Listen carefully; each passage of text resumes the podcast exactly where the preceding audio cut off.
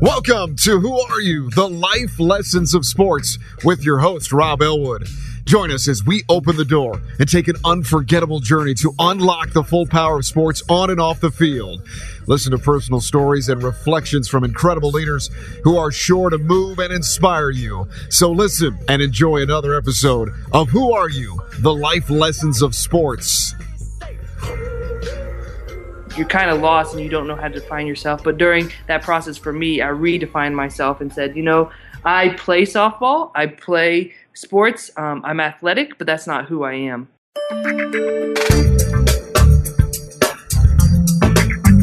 Okay, Who Are You Nation? I am extremely honored to introduce our special guest today, Elana Meyers Taylor. Elana, how are you tonight?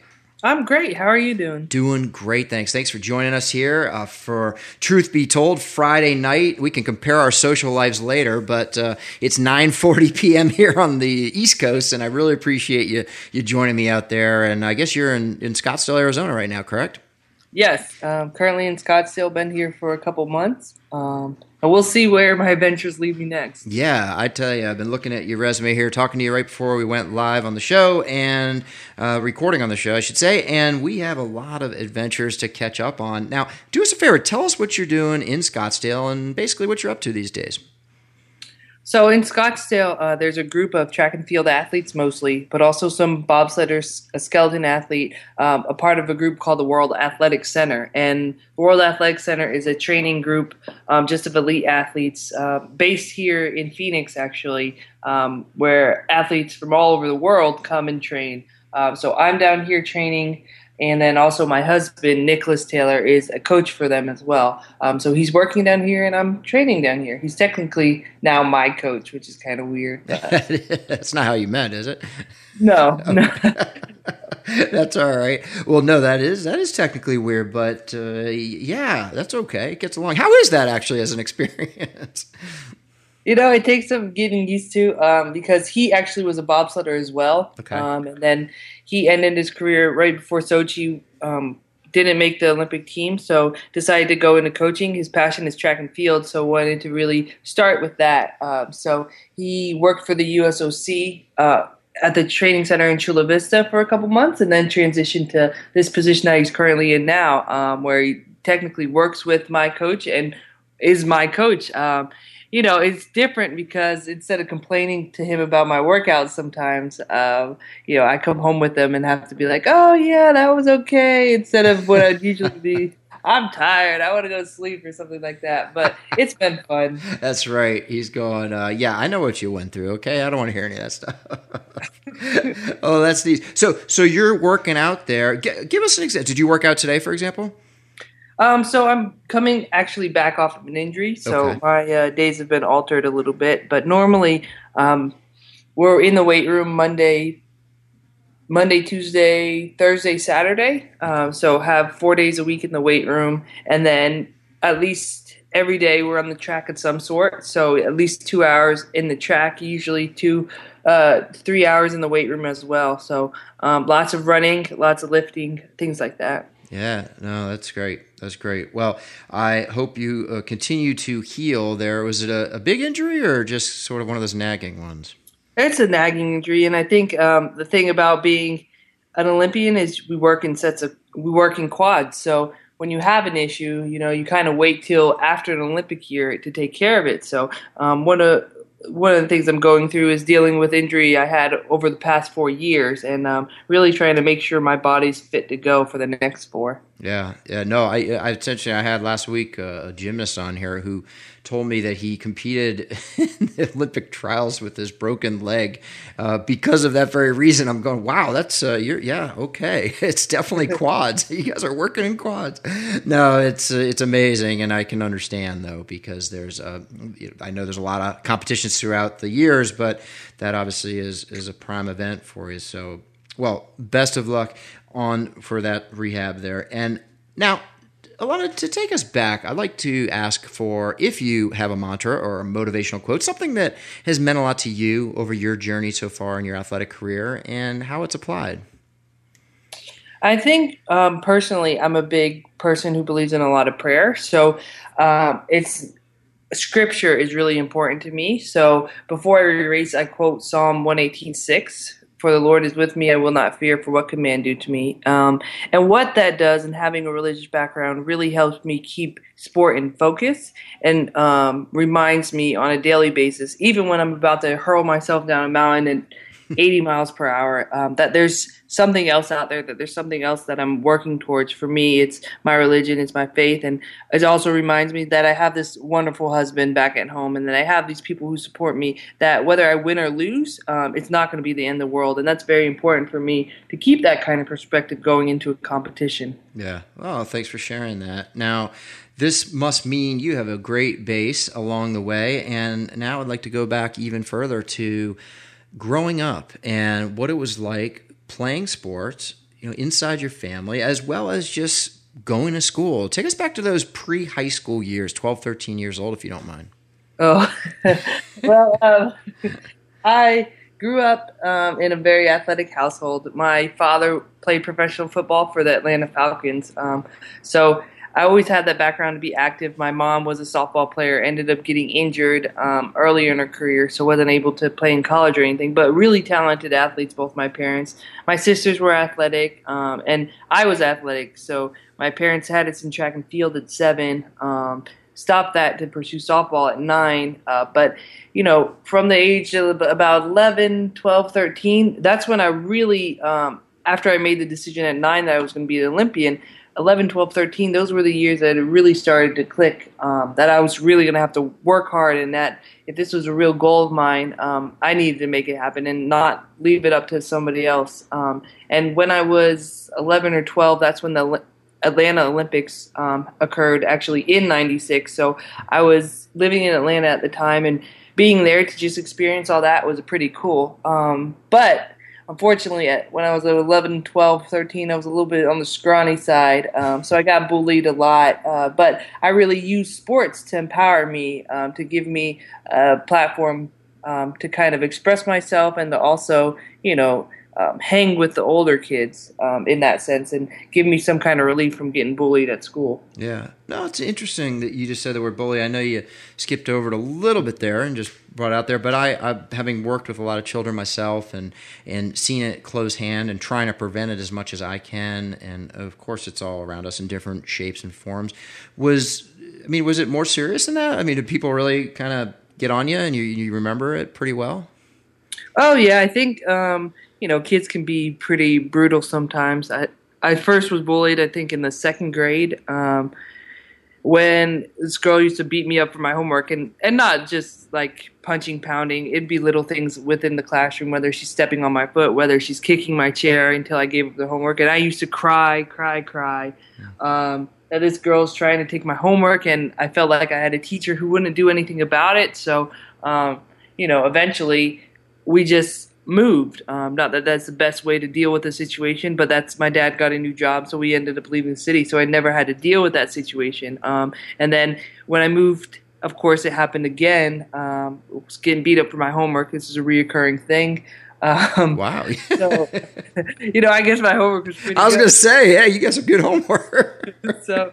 Um, you know, but at that point, uh, my sister really was looking out for me. She was at the same school as I was, and um, I also started to um, started to be a little less socially awkward. So it started to help me not get bullied and help to handle situations myself. Hmm.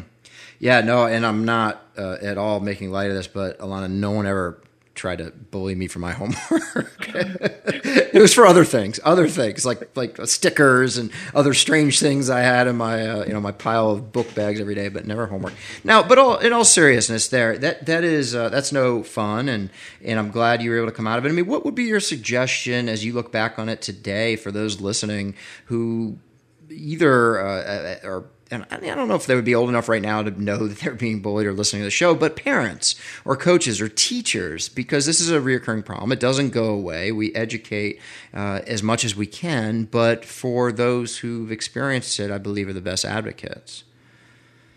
I think the hardest thing right now is that bullying has changed so much. Um, you know, when I say bully for my homework, it's literally I could I went to school, saw the bully, and then I could come home and I'd be with my friends and family, and I wouldn't have to deal with it. Um, so it was a whole different world. I didn't have Facebook or Twitter where um, you're const- where kids today are constantly bombarded with their bullies or with people who are picking on them or those kind of things. Um, so it's a whole new world. Uh, I'm certainly glad I'm not a kid growing up today, but for advice for parents or even kids, I think the biggest thing is instilling confidence in kids, um, knowing that regardless of what other people think about them, what other people say about them, what's most important is how they feel about themselves. Mm-hmm. No, that's really well said. Well said. Now, your dad, uh, both your dad and mom, athletes. Your dad's playing pro football. Do you have memories of that, or were you? Was that kind of as you were getting older? He was in the retirement stage. Um, so unfortunately, my only memory is being at training camp and eating McDonald's. Uh, I don't know. I don't know what that says about me. I, I, don't remember anything ever even seeing a football around. Right. I just remember um, playing with Freddie the Falcon, the mascot, and eating more McDonald's than I probably should have had, but uh, it was delicious. So hey, right? No, you can't deny McDonald's at that age. It's not possible. Right. Freddie the Falcon. I didn't know that was his name. Freddie, huh? Yep. Yeah, pretty cool. I like that. And and so and when you all moved, where'd you move to? Um, so when my dad played football, he played in Atlanta. Um, we moved to Chicago for a couple years, and then um, we moved back to Atlanta because. Um, fortunately, uh, my dad had the foresight uh, to get his MBA while he was playing, mm. um, and I think it's very important because you know a lot of times you don't see athletes who put such emphasis on their academics and on um, getting an education, and you know he's he's able to build himself a career. Um, he wasn't going to play football forever, so thinking about what to do afterwards and how he's going to take care of his wife and children um, really gave him the foresight to be able to have a job right after he finished playing football. Um, he went to work in the banking industry and didn't skip a beat. Um, whereas some other athletes who didn't put an emphasis on their education, you know, they struggled a little bit and had to find some other way to start their careers. Yeah, no, having a plan so important. What a message he was sending, whether you recognize it or not at the time, but I know you do now. Of, of hey, this is the this is this is important. This is what I have to do to to continue on and think ahead in preparation, as you mentioned for the family. So, oh, that's great. What was your dad's name? Eddie name? Meyers. Eddie Meyers. Okay. Great, Eddie Meyers. Now you mentioned something earlier and you said when it all clicked and i think and for, forgive me if i'm wrong here but it's right around that nine ten year old level where you said uh, and i don't want to put words in your mouth here but you mentioned the olympics. Now did you really did you really have your sights set at that age? And if so on the olympics how did you grasp that? What was involved in that? And then what what sport were you thinking about at that age? Well, at the age of nine, I did have my sights set on the Olympics, and that's when the dream uh, became, or, or, that's when I first started dreaming about it. Um, I'd seen the Olympics. I think it was in Barcelona uh, the year pre- previous, and um, that's when I was like, "Wow, this is really cool. This is truly the best athletes in the world coming to compete for their country." I mean, it's it's such a huge honor. Um, but around that nine age, I thought about this dream, but I didn't really have a good perspective of what that actually meant, um, what it actually would take to be the best in the world, um, the day in and day out, the blood, sweat, and tears, all that fun stuff. Um, I didn't have that perception. My father had told me how hard I would have to work if I really wanted to be good at softball, um, which was my sport at the time. Um, but at the age of nine, I didn't even care what sport got me there. Um, I played a variety of sports, and I was just like, I want to make this happen. Um, but it wasn't until 11 and 12 until I saw it firsthand. Uh, we got to go to some of the venues, we got to see the games, and you know, to really feel the atmosphere that I really saw. Oh wow, this is this is a lot of work. This is going to require me to devote everything to this. Right. Is there one memory that you have specifically that stands out of a, an event that you saw or an athlete and that, that really just brought it full circle? You're like, wow, you know, if I, I want to be like that person or I want to be in that event, something that really stuck. Well, I think the whole Atlanta experience, um, being there, seeing the first women's softball team win the gold medal um, after coming back after two losses in their pool play and coming back to win a gold medal, that was pretty inspiring. But most inspiring of all during that Olympics. What really showed me what it would take was watching the 96 gymnastics team and watching Kerri Strug land that vault. Um, mm. That was the moment where you're like, as a little kid, like this girl just landed this on a broken ankle. This is pretty serious. You know, if you if you really want to make this happen, if you really want to win a medal at the Olympics, you know, you're going to have to go through some pain. You're going to have to toughen up and do what you need to do. Um, obviously, this is people giving their all, literally, physically, even um, for their country. That's neat. Oh, that's really great. And what a, a, privilege to have it in your backyard there. Uh, amazing, amazing time. So you played a lot of sports growing up and before college. What what were your favorite sports and what were you involved with? We know softball, and I know you had some track and field in there, but anything else? Played softball, track and field, basketball, and also soccer. Okay. And as you started to mature and get into your high school years, how did you know that GW was going to be the place, or how did you come to that decision and that softball was going to be the sport at the time? So I had no idea um, coming into high school that GW would be the place. Um, when GW recruited me, uh, that uh, that was actually the first year they had softball, okay. and um, I had graduated college. I had graduated high school already, um, and hadn't make a, made a decision over where I was going to go. Um, I was actually going to go to Georgia State um, and play soccer, but I really didn't feel right about it. I never signed a little a letter of intent. Um, I actually had an academic scholarship there, uh, but hadn't signed any paperwork, hadn't really made a decision uh, because it didn't feel right. Um, and then I was playing in a softball tournament over the summer, um, and GW came up to me and said, "Look, we're starting this team. We don't have anyone signed yet because you know we just I just got hired as a coach and we just found out all this stuff was coming together. So would you like to come and um, see the campus. So I went and saw the campus and fell in love with it immediately. Uh, fell in love with the coach. Um, thought it was amazing to be a part of a new program and to be a part of a new experience and to move away from home. So really thought that was a fit for me. And I think part of me was holding out for that softball opportunity. Um, I had scholarship offers in track and basketball and soccer, um, but softball was at the end of the day what I wanted to wake up and do every morning.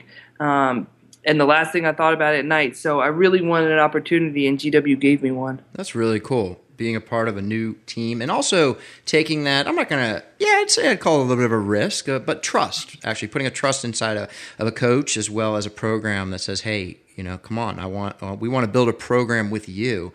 That is a, uh, that's a, that, that's, some serious props there for you, Elana. That's pretty cool. So, what was it like starting a program at GW? You and your other teammates there. How did it evolve over the the? I know you mentioned five years before, but over your career at GW. So I'll start off by uh, prefacing it that I'm like I'm so proud to see what the team is doing now, and so proud to see how far they've come, and um, they've been able to play in their conference championship and I set a whole bunch of records at the school, but they're now all about to get obliterated, uh, which I couldn't be prouder of right. um, because the level of play, the level of athlete is just blossomed over the years. The coaching staff, they've done an amazing job with the program. So I'm pretty excited about that. But for me, it was really an opportunity to start something bigger than me. And that's why um, it's pretty cool to see it. Uh, but it was, it was way more difficult than I ever expected. Um, over my course at GW, I was there for five years. Uh, the reason I was granted a red shirt and actually played for five years is because we had a coaching abuse scandal um, in my sophomore year. Um, I went through four coaches in five years and also had two surgeries myself, so it was mm. pretty it was pretty intense um, five years. But I learned a lot. I learned uh, way more than I ever knew I would need um, to my next career as an elite athlete. Yeah, no, that sounds like an interesting experience. So four coaches. What what so these are the same coaches in the beginning that had recruited you, correct? Mm-hmm. And they, well, yeah.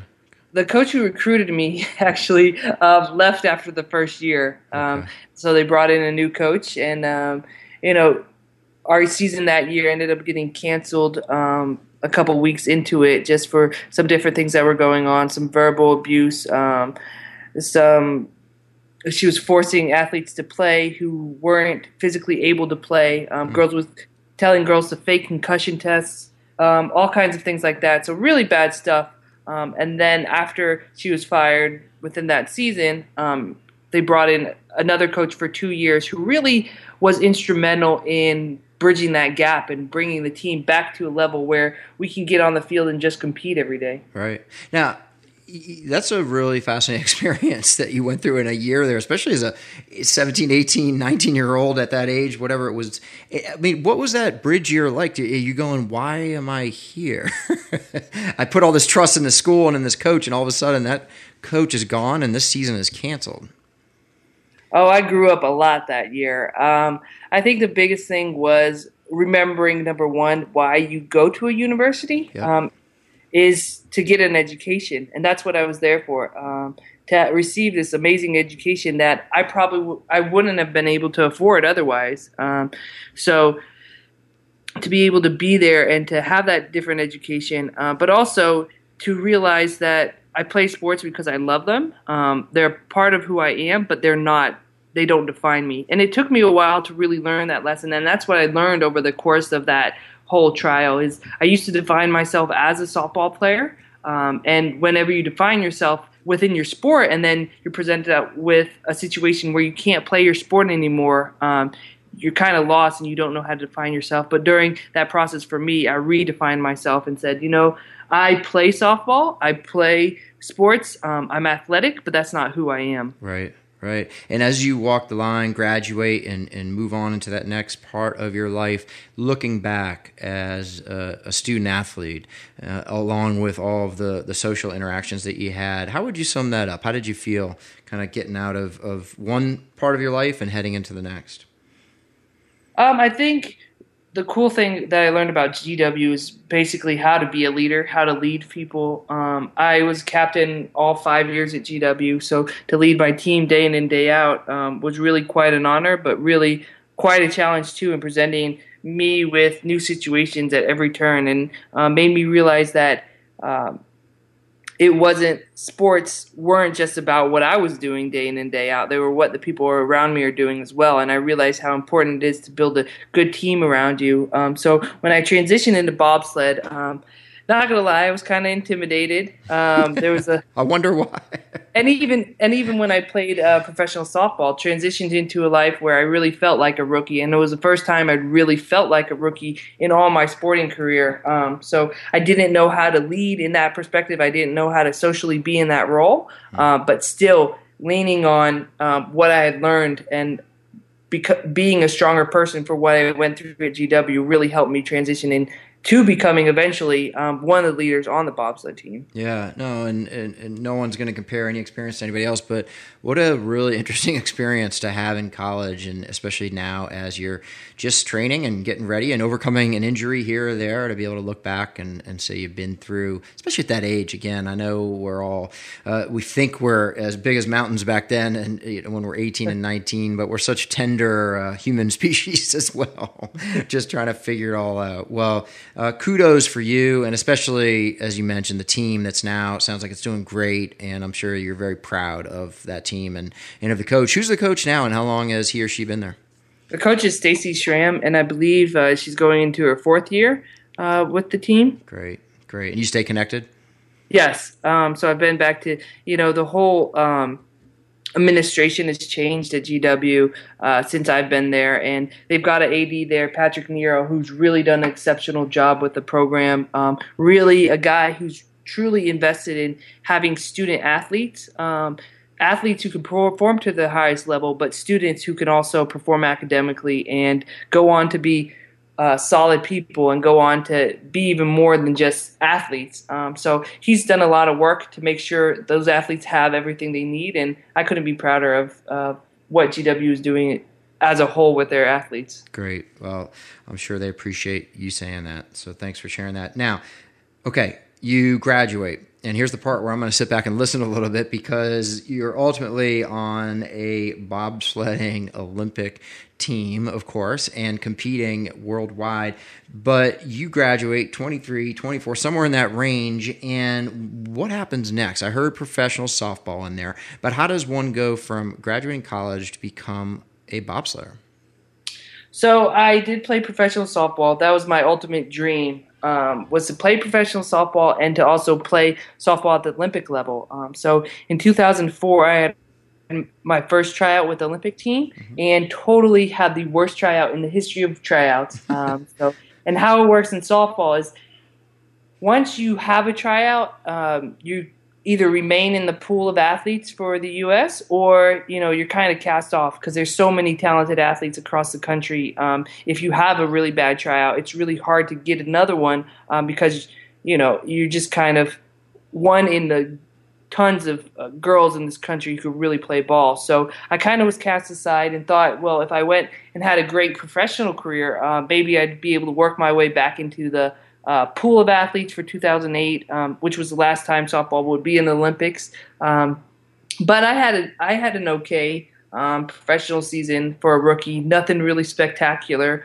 Um, so it wasn't going to land me another opportunity with the national team. Um, you know my my professional career too. Um, oddly enough, um, I switched coaches, or our coach quit in the middle of the year, and also our owner quit in the middle of the year, oh, no. Um, which I didn't even know was possible. I didn't know what owner a professional team, but it happened. So right. Um, dealt with that. But after that, I was really kind of burned out of softball. Knew I wasn't going to make the Olympic team, um, and really didn't know what to do. So I decided to go to Georgia State University and started working um, to get all my credits together to. Uh, attend medical school, oddly enough, um, and get my master's in exercise science and to move on with my life and be done playing uh, sports.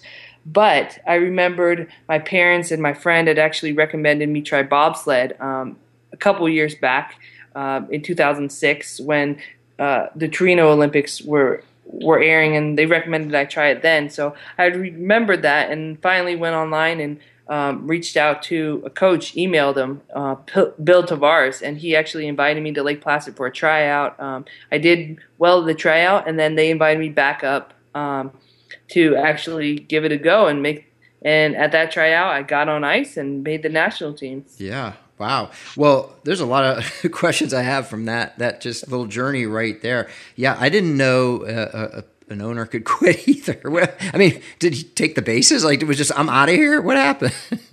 you know, it was we were actually on a road trip. We were in um, we were in where were we? We were traveling. The team was based out in Michigan, and we were traveling to Boston. And back then, you know, professional softball isn't too big in the country, so a lot of times you're driving minivans or buses uh, back and forth. And we get to Boston and find out our coaches quit and uh, and our owners quit. We just get a call, and um, then we're like, okay, so how are we going to afford to pay for these hotel rooms? How are we going to afford to pay for gas? And I remember calling my mom, asking her to buy us gas at one point because I didn't know where we were going to get it from. Um, wow. But eventually, the league actually absorbed our team. The league ended up paying our salaries. Um, they weren't much to pay for salaries, but they ended up covering our expenses so we could finish out the year. Wow. And then what position did you play? I was a shortstop, pitcher, and third. Okay. Okay. Wow. Okay. Now, now, when you're when Nicholas became your coach, have you told him all these stories about all these coaches? oh yeah, he knows. He's, got the good, bad, and the ugly. So. All right. Good. I'm just having some fun there, but he's not, he's not going anywhere. oh no, that's great. Okay. Now you mentioned that you're on your way to medical school, or at least you're you're you're, you're right there on on that uh, deep end, ready to dive in and you just you're invited. Uh, can you explain that a little bit more? Because it's not every day that somebody just gets invited to become a uh, tryout for the for the bobsled team or for an Olympic team in general. So how did that come about? So fortunately, it is almost every day now that people do kind of get invited for the team. And part of my responsibilities now on the bobsled team is to recruit new athletes into the sport. So oh. I actually go around messaging people. I go around talking to people. I'll I'll use anything to recruit Facebook, Twitter, um, you name it. I've done it uh, to try and get athletes in the sport. But basically, um, bobsled and skeleton are always looking for athletes, always looking for fast, powerful, and strong athletes. And we have a portion of our website to devoted to recruiting. And on there, you fill out an athlete resume that asks you height, weight, um, your athletic background, and also your speed, strength, things like that. And then based off of those results, um, they'll go through and they'll pick out the athletes that fit our criteria and they'll invite you to a tryout. Um, I filled out that application, but I don't think a softball players traditionally uh, cross over to bobsled. So I don't know if mine was ever processed, but I actually went through the process of just emailing the coaches that were listed on the website and uh, got a response that way. That's fascinating, actually. So you're telling me I still have a chance? Everyone has. well, you had me until the fast and powerful part. You know, I was all in. Um, yeah, no, I'm I'm, I, am a very good spectator at this point, Elana. But no, that's quite interesting. How long has that been part of the process? I mean, I understand that as technology moves along here, and and it's as you're bringing this up, I had interviewed David Epstein, who is uh, Epstein, who's on our show. He wrote the Sports Gene uh, the mm-hmm. book, and I was fascinated by that book just because of the the same things you're saying that people are actually out there recruiting, and here you are as as one of them. Uh, how how long has that been happening in such a, I guess I'd say in an aggressive but proactive way? So it's been happening for quite some time. Um, the bobsled team actually used to be sponsored by Verizon, and with their sponsorship with Verizon, they used to go around um, to cities, travel from city to city, and host tryouts that way. Um, usually have a pretty good presence at the USA Track and Field Nationals, and as as crude as it sounds, um, you know, as soon as somebody doesn't do well in a hundred meter race, uh, we're trying to get them to sign up for bobsled because right. you might not be able to run a Usain Bolt fastest 100 meters, but you could push a bobsled. Um, so it's the, it's the same kind of skill set that sprinters have um, that we're looking for. So they've been doing active recruiting for quite some time. But women's bobsled just got in the game in 2002. Um, for the first time, and after those games, you kind of had those athletes to transition um, to continue going another four. So you didn't need much recruitment at that time. But after that point of time, um, when those athletes had retired, then they really started to beef up and ramp up their recruiting efforts um, to what we have now. Now we're very aggressive. Um, we're trying to make sure we have development teams um, all the way down the pipeline, not just the teams you see on the Olympics. Hmm. Well, now I'm learning something. That's great. So, how many people would you say would try out for whatever that next Olympics? I don't know how many Olympics ahead of time you're you're seeking athletes, but how many people would you say are in that pool that would, might might either fill out an application or be recruited? So we process. Um, we actually have people on ground trying out over a hundred a year. Um, probably even just a hundred women, um, and that's the people who actually go through the process of trying out. And um, the tryout usually requires some fees. You have to get to a location to try out and things like that. So we process at least 100 people through that. Um, that doesn't count the people who go out and fill out an application or the people who we recruit either. Um, so it, it, can get pretty numerous there. Uh, right. But for those 100 people, um, from year to year, we might get 20 who we end up inviting to our elite level push camps. And then from those 20, um, who makes the national team is only six athletes as far as brakemen go, um, three athletes as far as drivers. Uh, drivers are usually um, kind of pre-selected. They don't go through the kind of same process. Nobody really steps in bobsled right away and is a driver. Um, usually you're a brakeman. So usually drivers are um, pretty pre-selected in that sense. Okay, okay, I get it. Huh. No, it's what a what a fascinating sport. Now we get the physical part, and there it is, as plain as filling out an application to at least be on the radar. But as you get down to those final selections, and, and, you know this better than anybody as an Olympic athlete and being in a family of athletes, but there's the mental makeup as well. And I'm just guessing from the outside here that here you are ready to go to medical school. You've gone through this transition in in college, and you have a great sports background in the family. So, how important is it? Of course, I mean we know it's important. I'm going to take that back. We know it's important to have a great mental makeup, but how important is it to the game, uh, to the sport of bobsled, and and how much is that a part of the decision making process as we start to narrow down the field, or is it strictly fastest you're in?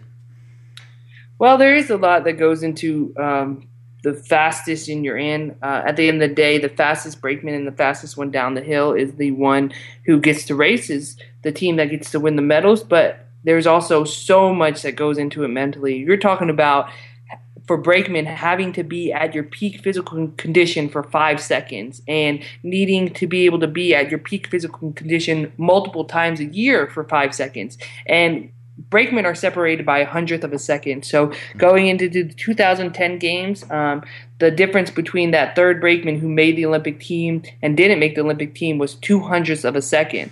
Um, you know, two hundredths of a second could be made up anywhere. It could have been somebody didn't sleep well the night before. It could have been somebody mentally was a little bit more nervous or stressed than the other, and it reflected in their performance. So when you're talking about such minute differences of time, it's so key um, for drivers we only get two runs a day on the ice, and we're navigating our sleds at anywhere from 75 to 92 miles per hour. Um, that's a very very stressful kind of thing to undergo to know that you have to get the sled down the hill safely and take care of the person in the back and you're trying to win a race um, we have to go through a lot of mental preparation to make sure we know the track a lot of visualization to make sure we know exactly what we're going to do when we're at the track and also um, sports psychology work to try and make sure we're confident um, that we can make these kind of quick maneuvers um, and do the things we need to do. Yeah. Now you're a driver as well.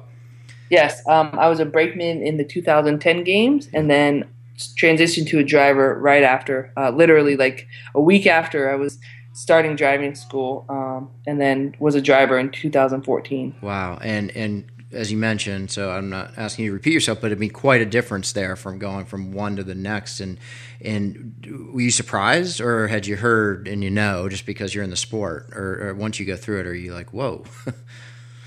Oh, I um, knew I wanted to be a driver probably my second day in the sport. Okay. So while I was a brakeman, I was actually preparing and trying to learn as much as I could to become a driver. But when I would walk the track with the drivers or when I would uh, listen to what they were going over and what they were dealing with and talking about, it was like Chinese to me. I was like, I don't understand any of this. I don't know how I'm ever going to make this happen, uh, but I want to make this happen. So um, after 2010, um, I'm, I'm coming off my medal a week later. I'm in the back of a bobsled, switching off with another driver, and you know we are crashing left and right. Every I'm taking 11 runs a day, and half of them I'm on my head, and you're just going through the grunt work. You're beat up, you're bruised, and you just didn't. Especially coming off of such a high of being at the Olympics and, right. and doing all that to now I'm black and blue, you're like, is this really what I want to do, or do I want to go back to being in the back? But I'm sure glad I stuck with it. Oh, that's really cool actually to hear that story. So yeah, from from the podium to uh, black and blue, that's that's not easy. Uh, that's that takes some mental stability and toughness right there. So you mentioned visualization. Um, had you done a lot of visualization or sports psychology before this level? Had this been a part of your life? Fortunately, um, there's a stigma about baseball and softball pitchers that you're kind of head cases, and I think it's true. I was I was a pitcher. That's why I'm laughing. I think I think there's a little truth to that because there's a large mental side um, behind that. A large mental side, especially in softball, where your mound is 43 feet away. By the time you step and everything, you're 30 feet away from the batter, um, and you're trying basically to blow this ball by them, and you're trying to get in their head psychologically and you know, um, make them think pitches are coming that aren't coming and all those kind of things. And you really have to know your batters. You really have to understand um, what's coming at you. And the same is true for a hitter. You have to understand what the pitcher is going to be throwing, what the different pitches are, um, how to hit the different pitches. So I had done plenty of visualization, um, which really, I believe, gave me a leg up when it came to bobsled. Yeah, no, I, here I was. I was going to blame it on Freddie the Falcon for all this zaniness and being a pitcher, but uh, it's just the fact that yeah, it's hard to throw strikes and you're out there by yourself. Right.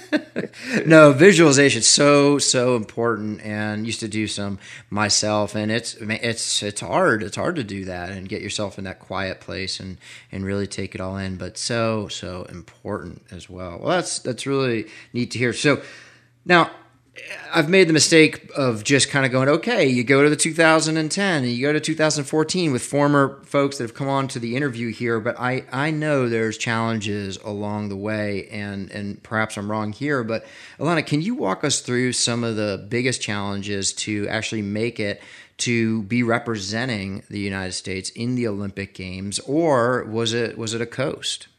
Oh, I wish it was a coast. That would.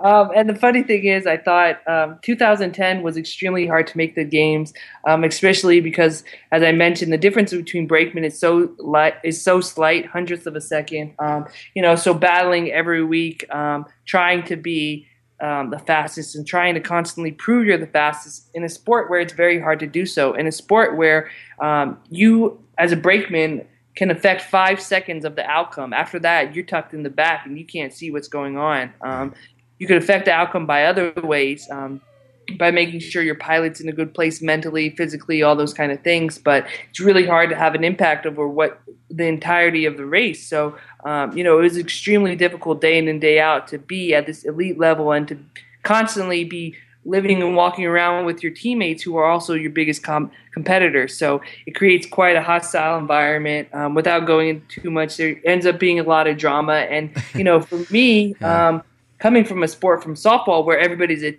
team and you're not competing against each other um, like you are in bobsled, it was quite difficult, um, quite hard to understand who I could really trust and who I could lean on, um, and who could really help me through the difficult times of navigating all that. Um, so when I after 2010, after going through all that, I was exhausted and I was like, oh well, going to my second Olympics is sure to be much easier, sure to sure to learn a lot, and and making your second team will be easy. But it was anything but. Um, not only just transitioning to the role of driver and dealing with the confidence up and down that comes with that. Um, you know, one minute you're you're posting the fastest times in training, the next minute you're on your head. Um, you know, so there's a lot of ups and downs that go with being a pilot, but also dealing with the competitive side, dealing with um, people not always competing with the best of intentions and not always competing with integrity, um, whether it's using tactics, drama, or something like that mm-hmm. um, to try and get in your skin and those types of things. Um,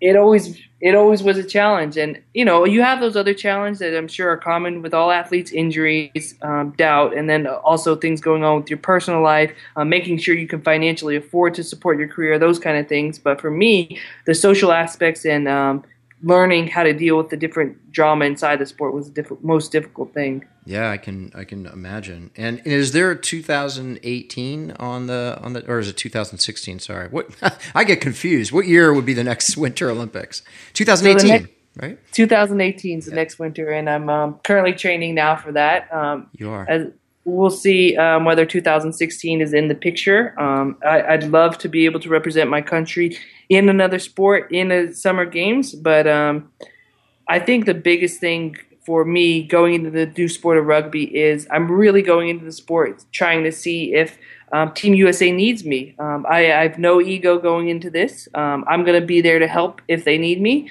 Um, if not, I'm, I'm pretty sure rugby's it's the first time they're in the Olympics in 2016. Um, if they don't need me physically on the field, I'll always be a resource for any of the women or even the men as far as Olympic experience, how to handle things at the highest pressure, um, all those kind of things, uh, because it's really a new atmosphere for rugby. Yeah, you have such a great team player attitude, Elana. Really enjoy listening to it.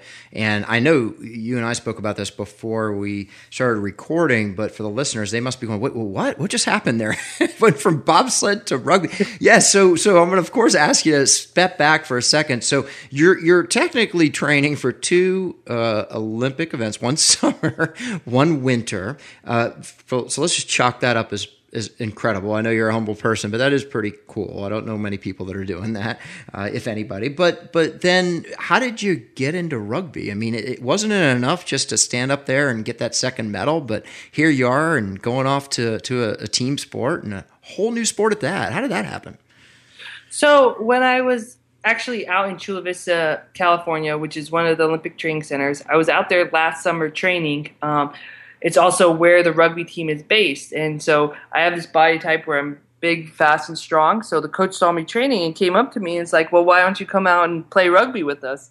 I was like, okay, that's great, but I'm kind of busy a little bit right now. I'm not going to go out there and risk my Olympics on rugby practice, uh, but maybe I'll give it a call a- after, or give it a shot after. And we have a lot of rugby players um, that come into the sport of bobsled. Actually, um, the crossover works well because we have the same body types generally um, and same requirements for the sport. So they had told me I'd be good at rugby previously. So um, after Sochi, um, I knew I needed something else to do. I knew I needed something to help me um, transition into the next phase of my athletic career. So I gave the coach a call back and said, "Hey, you know, what if I come out and try this?" And he said, "Sure." Invited me out to Chula Vista. Um, was out there for a month learning the game, and then went on my first tour with the team. Wow, that is really cool. So, what was one of the most interesting? Of course, you're learning the the sport, but what, what was the most, I guess, challenging and most fun part, exciting part about now joining a new sport in a in a totally different environment? Oh, it was, um, you know, joining a new sport and a sport that I had never done. Um, it was very humbling experience because here I am. I'm coming off a silver medal now, and I have two Olympic medals. I'm coming into a sport where, um, you know, the the women on the team don't have any Olympic experience. So from a, a, world sport perspective, I have tons of Olympic experience. I'm also the oldest member out there, um, but I'm learning everything starting from complete scratch um, from even the youngest player on the team. So that was a pretty eye-opening and humbling experience. You know, simple things is even how to pass the ball and and not to run forward of the ball. And I think I got out there the first day, and they actually had a high school team um, out there just playing around, and I was like, I think these girls play rugby better than I do at this sport, um, which of course they did because I, I, had no idea what I was doing. So it was definitely a challenge, uh, but it's been a lot of fun. And you know, the coolest thing I learned about the USA rugby team is they really are family, and every single one of those girls, even though technically I would be competing for the same position as some of those other girls. Um, the fact that I went on tour with the team meant other girls wouldn't be going and so forth. Uh, but every single one of them was really interested in helping me learn the skills I needed to um, to represent the U.S. And they were genuinely interested in making sure the U.S. had the top seven players on the field, and then we're taking the top 12 players possible uh, to the tour, which is pretty cool experience. I bet it is. Wow, that's that, that is really cool actually. And and I'm I'm guessing, and I'm already hearing it, but I want to make sure that we say it loud and clear. This is a, a, a definite uh, propeller for you as well to, to continue in the sport of, of bobsledding. I'm, I'm hearing it. I mean, you're almost like revived and, and get a little time off, uh, so to say, if that makes any sense. Is that, is that hitting home?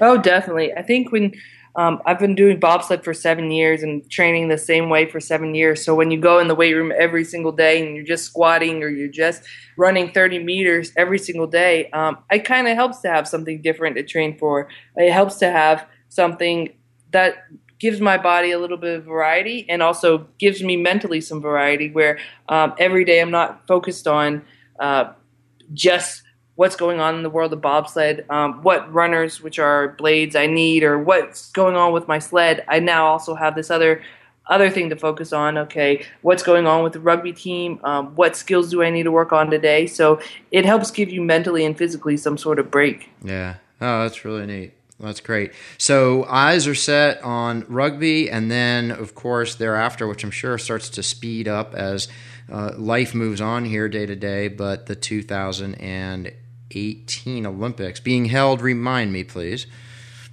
Uh, Pyeongchang, South Korea. That's right, South Korea. Wow. Okay. Well, lots to look forward to. Now, you have. I, I know you mentioned in the beginning with your with your quote, and I can hear it in your voice and pictures that I see here on the internet and on Facebook and Twitter and everything else. You have. You just have a dynamic smile, and I can tell here from our personality a very upbeat, positive outlook. Uh, how do you how do you do all this? I mean, it's it's it's definitely a challenge, and I guess I guess when you said before, right, you got to keep things in perspective. So important. That's that's step number one. But when you're not, when we're not finding you in the gym, we're not finding you competing. What what do you do for fun and just relaxation? Um, I'm actually kind of boring, uh, you know. So one of the things, I'm a big people person. I love having fun, and I love just hanging out. Um, I don't have to do much to have a good time. Um, so even today, it's as simple as me and my fiance after he gets off work and I'm done training. He's just fiance husband now. well, uh, hey, we'll edit that out. it's been it's been three months, so it hasn't been too long. All uh, right, congratulations, congratulations. Thank you. Uh, so it's simple as me and him sitting down and watching a movie. Um, or doing things like that, going to dinner with friends. Um, you know, anytime I get an opportunity to share what's going on in my life and hear some stories about what's going on in other people's lives, um, with laughter, with good food, it's always fun. Yeah, well, there you go. That's great. It really is to be able to sit back and, and especially in the position you've been in and all the hard work you've put in so far. It's it's nice to take those days and be in the moment, enjoy those around you, and and then be right back out there when it's time to be out there. It's it sounds it sounds really uh, mature, actually, Elana, and, and, and enjoying the process. Now, you ever think medical school's back in the in the works at some point? You know, I've thought about that, um, but I I'm currently working on my uh, third degree. I did end up getting a master's in sports management from GW, and I'm currently working on an MBA in finance at the moment. Um, so I think I'll be done for school after I finish this. I think I'll finish in June. Um, so I don't know if, if uh, med school's in the horizon, but I do have aspirations of doing more for um, fellow athletes and um, working within the USOC, eventually becoming the CEO of the USOC, um, because I, I realized um, after what happened in college and after what's happened through my career in bobsled that I do have a passion for helping athletes achieve their highest dreams and their highest goals, um, same as I've been able to. Um, so I really want to be able to work in an environment that allows me to help athletes do that. Yeah, you'd be a, a great candidate. I can tell from having this plan, as uh, as Eddie would say, pops. yeah, that's where you learned it. I'm hearing, and then also, uh, gosh, degree after now. If I made medical school an Olympic event, would you be in? yeah, that might change. Things. There we go. That's why I need to get that competitive. I think it might change things for most people. That's fantastic. Well, it really sounds like you got a good head on your shoulders, but through through hard work and grit.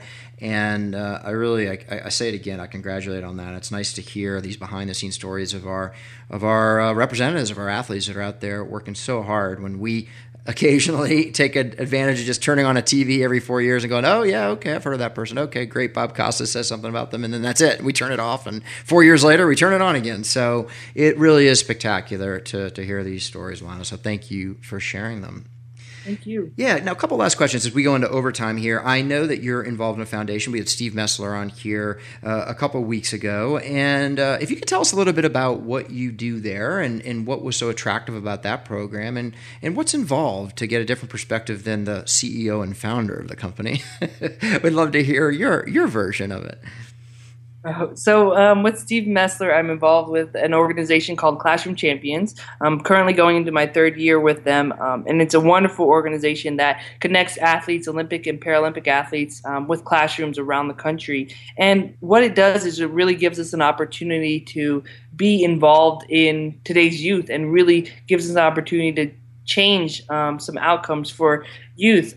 Because what happens after Olympics or Paralympics is you're invited to a lot of schools. You get to go and you get to speak to kids, which is probably the most fun experience of the whole Olympics. Um, you get to tell your story and they get all excited and you get to sign autographs. So it's really a lot of fun. Uh, but once you go and tell a story, you really don't know what kind of impact you have.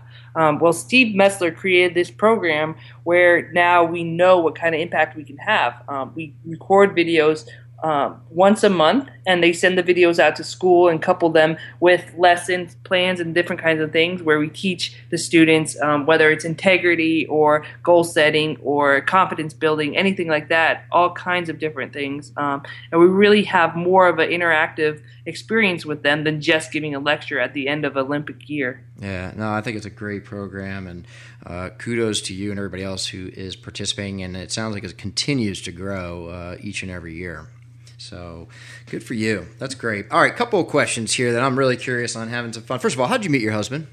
Oh, so um, as I mentioned earlier, part of my job uh, now is to recruit athletes into sport. Uh-oh. Uh, so, uh, so um, he was a track coach at UCLA. Um, he was coaching an athlete who was trying to to prepare for a bobsled tryout. And um, the coach got on the phone with him when they were discussing how to prepare this athlete. One of the bobsled coaches, that is, got on the phone with him when they were talking about preparing this athlete and talked him into trying out with his athlete. So he and his athlete went down to Texas, tried out, and um, for some some way his paperwork got lost. Um, he had performed really well in the test, but nobody had contacted him. So somehow I found this information out and I just went completely ballistic because I had been working in this all summer long in making sure that exact thing doesn't happen. So um, I got in touch with him and ended up talking to him. And I was at work at the time.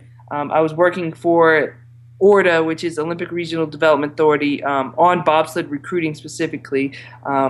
Um, so I was at work at the time, and I got on the phone with him, and I spent the rest of my work hour um, or my work day speaking with him. Um, it wasn't all bobsled talk, needless to say.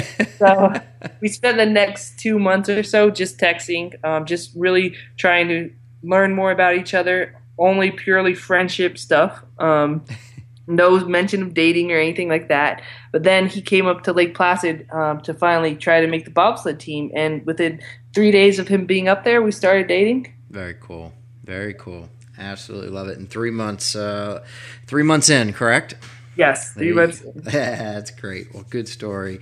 Good story there. Please tell him we say hello here from Who Are You Nation. So, all right, healthy habit that you have on a daily basis. I know we spoke about some coconut water earlier, but that we don't have to talk about that as it's under investigation for sugar as we're speaking. But a healthy habit, something you do uh, that just really helps you in your body just stay fit, stay healthy.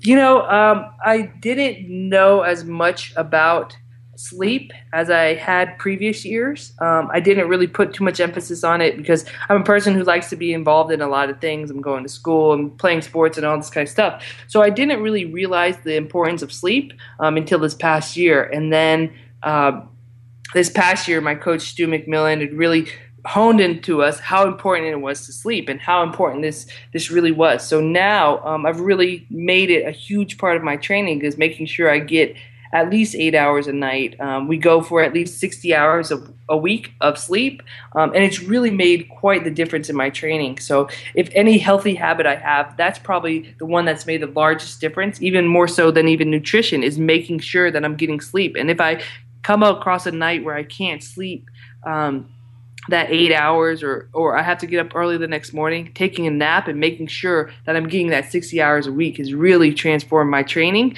um, but it's also transformed everything. It allows me to think clearer in the day, and it allows when I am awake to be much more functional.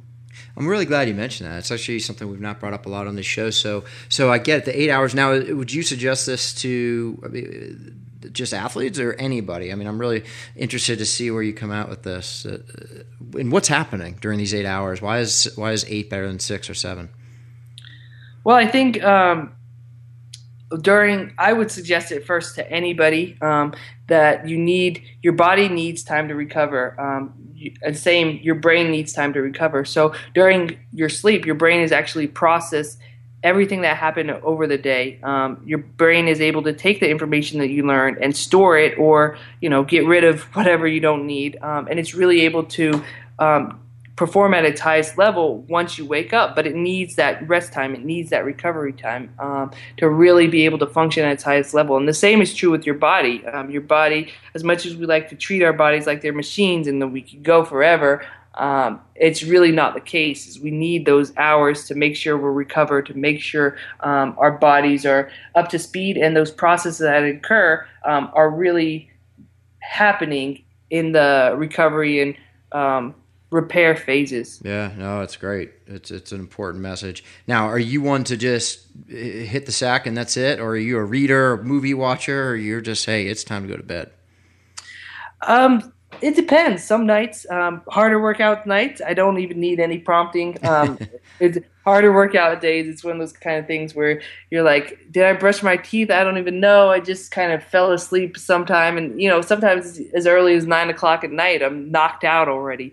Um, other days, it's, it's a book. Um, I'm an avid reader, so I like to read a lot. And then other days, it might be TV. Um, I know you're not supposed to have a lot of electronics, a lot of light, because um, it kind of influences your sleep patterns. Um, so I try to stay away from that as much as possible. And are you are you a snooze buttoner?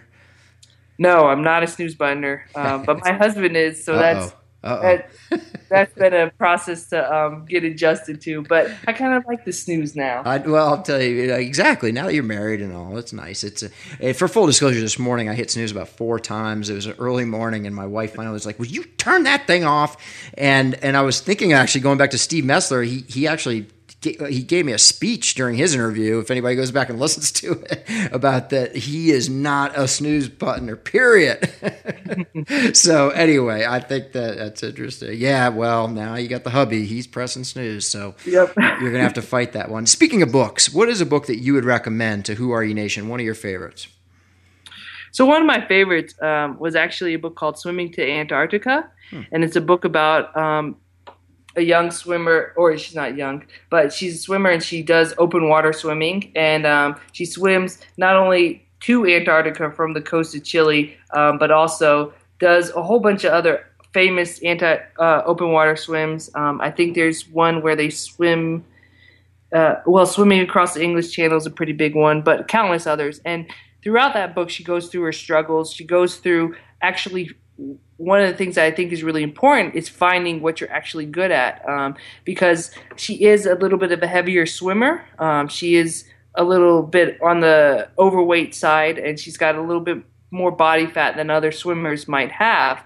But it's perfect for if you want to do open water swimming where the the temperatures get really cold. So for someone trying to swim from Chile to Antarctica, um, where you're swimming through ice, literally, um, it's really good to have that kind of body fat, and it really brings home the importance of finding what you're good at and finding what you can really excel at and using your talents to the best of your abilities, which I think is something that's very important. Um, I see a lot of people who spend a lot of time um, trying to trying to exceed in something that's not necessarily their natural talents, where they deny their natural talents. Um, like people who might want to be a softball player, but their natural talent um, is strength and speed, and they're supposed to be a bobsledder at the end of the day. So yeah. um, it was something that's very important to me. Yeah, the recruiter in you's coming out. I can hear it. At, uh, in ten years from now, we're going to call you back up and you're going to go, yeah, you know that the, the, the rugby thing was cool in 2016, but now I'm swimming to Antarctica actually. So uh, and recruiting people, which is very difficult, by the way, Rob. well, yeah, I hate the so I won't be swimming to. wow, that's uh, I got to check out that book. How about a favorite sports movie? Favorite sports movie? Uh, you know, um, it's gonna be really cheesy, but I can't not say it's not Cool Runnings. Um, oh, yeah, you know, I think that's how most of the, or it is how most of um, the people who are currently doing bobsled actually learned about the sport. And it's cheesy and there's not a lot that's really true about bobsled, but it really got people interested in the sport and it really um, gives people an idea. And so when I go talk to people about what I do, um, granted they're not in high school, they're above high school age. High school ages, I've learned, don't really know what the movie is about, but um, once they're above a certain age, they understand bobsled when I say it's that thing cool runnings. Um, so I like it. I've, I've seen it not only in English now, I have a copy of it in German. Um, I think it's a really cool movie. Wow. Okay. Of course, you have a copy in German. Do you stumble? You know German? Can you speak German? ein bisschen, which is little. All um, right, there we go. All right, more than I can. Um, now that's a it is a great great movie. One of my favorites actually of all time. So I don't think it's cheesy at all. It's a little little tearjerker at the end too. I'm not going to ruin it for all those Gen Y people out there who haven't seen it, but it's uh, yeah, it'll get you. It'll get you. Um, now you can relate to this. You're a softball player. Uh, favorite walk up song. So you are back as a professional, walking up to the plate to face that pitcher, which you can also relate to, of course. But what is the music playing over the loudspeaker to get you in that proper mindset?